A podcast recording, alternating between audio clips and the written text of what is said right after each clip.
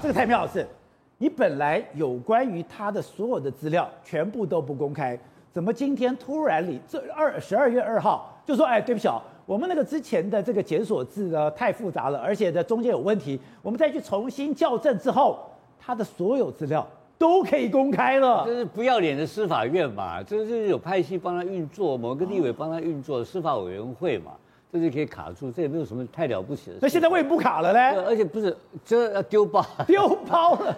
那个杂碎嘛，这干的都是烂事情呢，这丢人。我现在讲一个很简单的概念，只要我的生命的历程经验里面啊，只要打女生的男人啊，都是杂碎，好不好？就是说讲简单一点，是这定调。动手去打女生的男人，都是让人家瞧不起的货色。啊，这种渣男嘛，这个根本是个杂碎。啊，第二个，他说他很聪明，讲了洋洋洒洒讲，他为什么留下文字记录干嘛？你不习惯人家打人就打人的，你写给他干什么？我吓你，我写给你，他这么笨的，他是法律系的吗？他自己的庭长证供，他自己自白书是写给对方，让检察官去起诉他嘛？有这种笨蛋吗？所以这个人脑筋是有进水的嘛？可你刚刚不是讲说很聪明？看短短的几个时间，哎，从这走路的分寸，他把所有事情都交代清楚了。对，他老头脑很好。在在这个整个过程中串供，然后呢，有人帮他忙，这个我都承认，这个都是对的。但你说他有多聪明，我认为不聪明嘛，他根本没有犯罪经验嘛。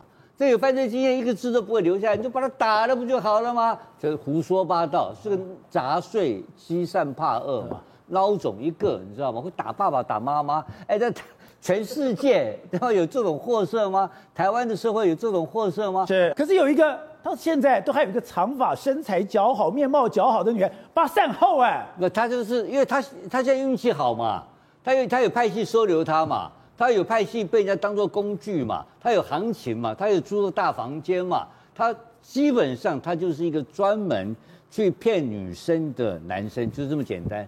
然后他的这个你看他他一事无成啊，对不对？他除了干烂事以外，没有干过一件好事啊。那高嘉瑜碰到这种事，到今天还在害怕啊。他今天敢恐吓高嘉瑜，今天还在恐，还在还在害怕。对，今天这个律师讲的话，应该是不是高嘉瑜出来讲？高嘉瑜今天就跟为什么要说我心生恐惧，就被这个渣男糊弄到，被他唬住了嘛？这个就是欺善怕恶，高嘉瑜还是属于善的那一类，那我刚好是属于另外一种恶的那边，我是二的那一类。你看他，我这种人是粘都不会粘到我身上来，一百公尺都逃掉了嘛。